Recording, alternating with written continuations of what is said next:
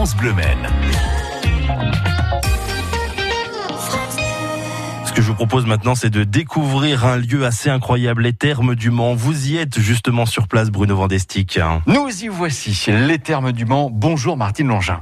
Bonjour Bruno. Vous êtes guide conférencière auprès notamment de la maison du Pili Rouge. Il y a énormément de choses à dire. Un, où sommes-nous? Les Thermes, on l'a précisé, mais les Thermes au Mans se trouvent près de l'école des Beaux-Arts. Et c'est ici, en fait, en 1980 qu'ils ont été découverts à l'occasion de travaux de l'école Claude Chappe.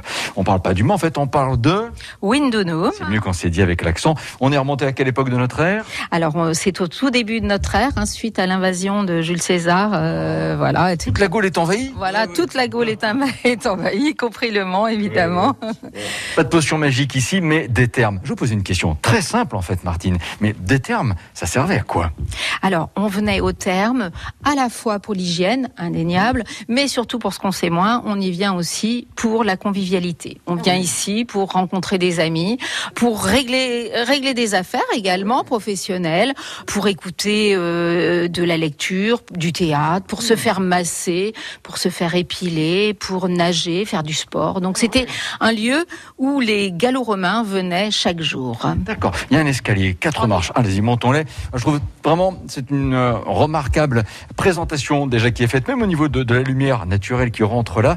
Qu'est-ce qu'il faut voir? Et sans vouloir faire une réponse à votre place, mais j'ai l'impression déjà ici de voir devant un bassin. Tout à fait. C'est un bassin. Donc vous pouvez voir qu'il n'est pas très très grand, mais effectivement c'est un bassin pour s'immerger. C'est pas du tout un bassin pour nager. hein. donc euh, suffisamment grand pour accueillir 7 ou 8 personnes. Derrière, là-bas, c'est quoi? Alors là-bas, on a euh, ce qu'on appelle euh, c'est-à-dire c'était le vestiaire, et là on est dans la partie souterraine du vestiaire. Euh, on peut, euh, grâce à la scénographie, comprendre le principe de fonctionnement de ces termes et surtout du chauffage, puisqu'en fait on avait des pièces chaudes, froides, tièdes.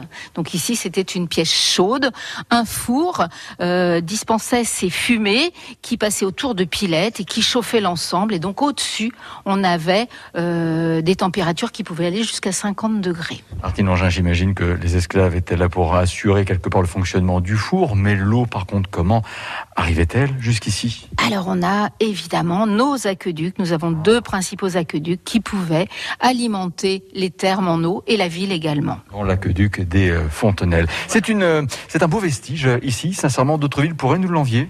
Ah, complètement. c'est magnifique, effectivement. C'est bien remis en, en évidence. Nous, on retrouve la construction euh, des Romains, hein, construction de qualité qui utilise euh, la brique, la pierre de roussard, la pierre calcaire, le mortier, etc., comme pour notre magnifique enceinte. C'est à découvrir vraiment tout au long de l'été, les après-midi. En plus, c'est gratuit et vous serez séduit. Martine Langin, merci beaucoup. Bon été. Merci, bon été également et au plaisir. Merci beaucoup, Bruno Vandestick, 7h24.